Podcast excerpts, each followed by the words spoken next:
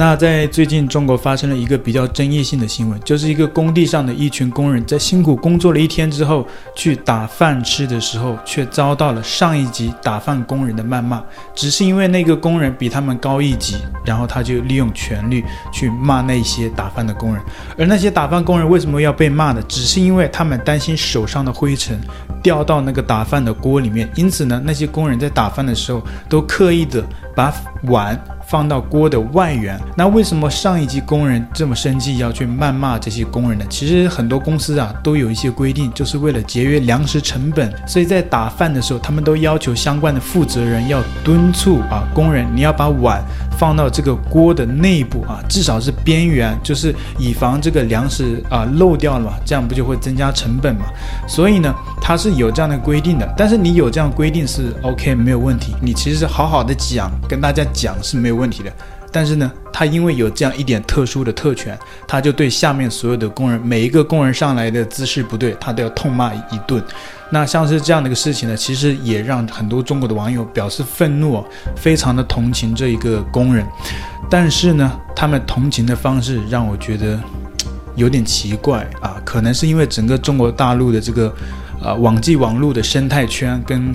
其他的国家都不一样，所以像是其他国家的人可能看了这些留言，这些同情的留言，也会觉得有点怪怪的。当然，同情是好的，我对这一个是没有争议的。那我们就先来看一下相关的影片，之后呢，我们再来看一看这些同情的留言为什么会怪怪的。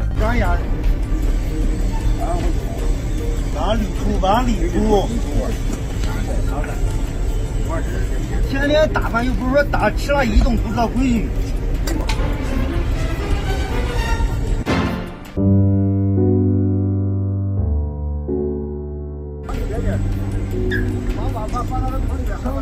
天天吃饭又不知道人打的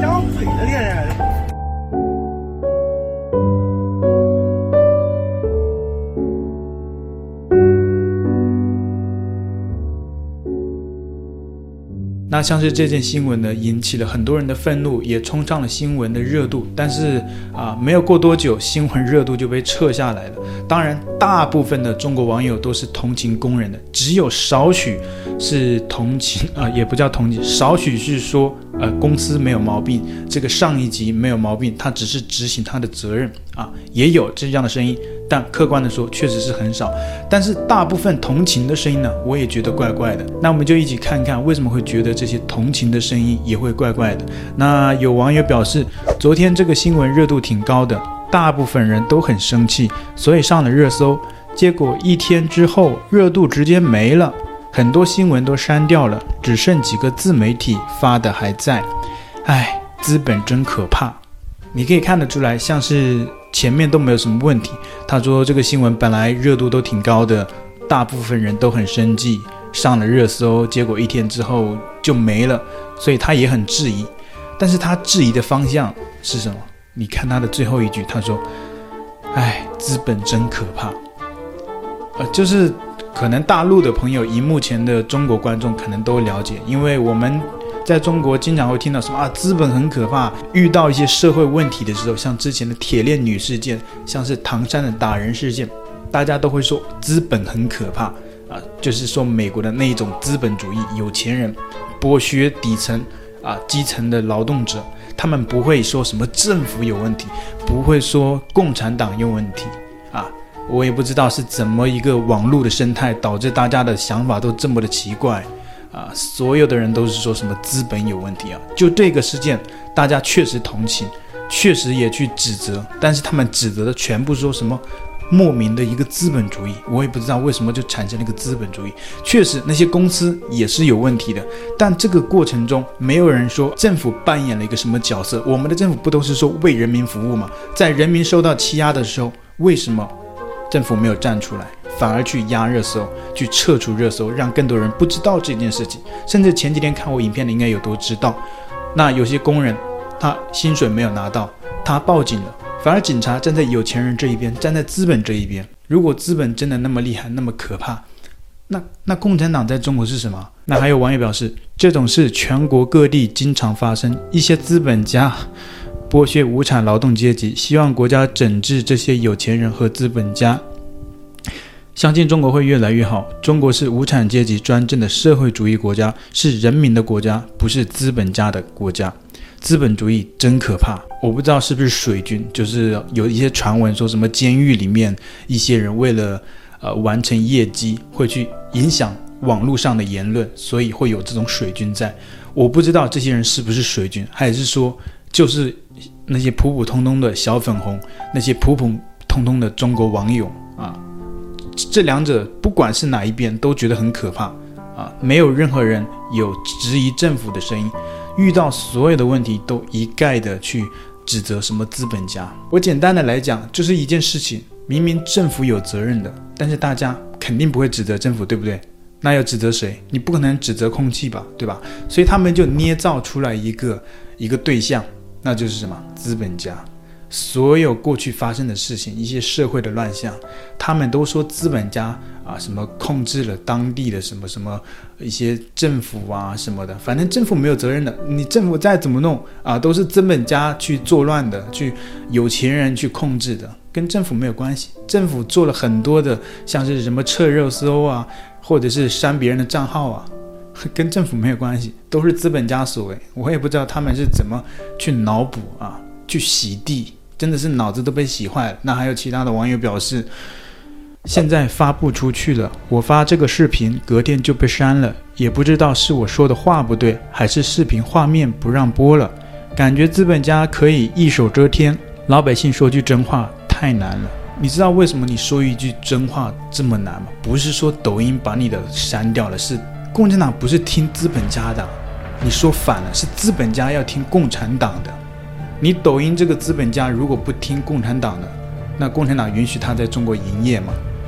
所以所有的人都把一些源头归咎在资本家啊。再往上一级他就不敢讲了。真的很同情农民工、有钱人、资本家可以为所欲为，热搜被压，视频被删，是有多大的力量和资本才可以控制抖音啊？想想都后怕。贫穷限制了我们的想象。资本家都回去你们的美国吧。嗯，洗脑的结果啊，什么资本家，什么美国，翻了很久都是这样的，只有为数不多的一两条评论是比较啊，虽然他们也没有骂政府，但是他们没有指责什么所谓的虚构的一个资本家。你看一下清醒的网友是怎么评论的啊？他说：“我是非常心疼这些工人的，我们身边有很多朋友家人都是工地工人。”为了养家糊口，辛苦劳累工作一天，换来一顿臭骂。看了那个视频，工人们只是担心脏手上的沙尘掉进锅里，才没有靠近锅里。而打饭的上级因为公司规定不能浪费，打饭的碗要放进锅口内，以免外漏。但打饭的上级因为这一点特权，就为难工人，真的很心疼。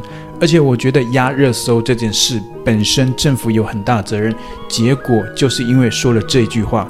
被人骂是境外势力和美国狗，我，对，所以中国如果一旦有这种比较清醒的声音的话，都是被埋没了，要么是被出征，要么是被冠上美国狗啊、境外势力啊、汉奸啊等等等等的，你不是中国人啊，你入华啊等等的。这越来越有点像当年毛泽东时期的文化大革命式批斗。那像是这些工人真的是非常不容易的。光光是我在搜集这些资料的时候，在抖音上就看到有很多工人只是因为吃饭而遭受谩骂。你只要在抖音上搜寻“工地打饭”，你就可以搜到上万条这种类似的事件。那有一些像是一些打饭的那些阿姨大妈啊，因为要节省。粮食的成本，所以他们一直手抖手抖，就是抖到最后只有一点菜给工人吃。那有些工人可能性格不好或者脾气不好，经常有这种事件发生，就是互相争执、打闹、打架的这个画面。因为黄标的关系，啊、我就没有办法放。大家如果感兴趣的，可以自行搜寻。那接下来要分享的一则讯息是，最近呢，在中国一个妈妈带着自己的女儿去海洋馆看海洋生物，他们买的这个海洋馆的这个门票其实也不便宜。但是当他们去了之后，一切都变得尴尬了，所以。我们还是看影片吧。进去之后里边就跟客厅一样大，我就感觉纯粹是欺骗消费者呢。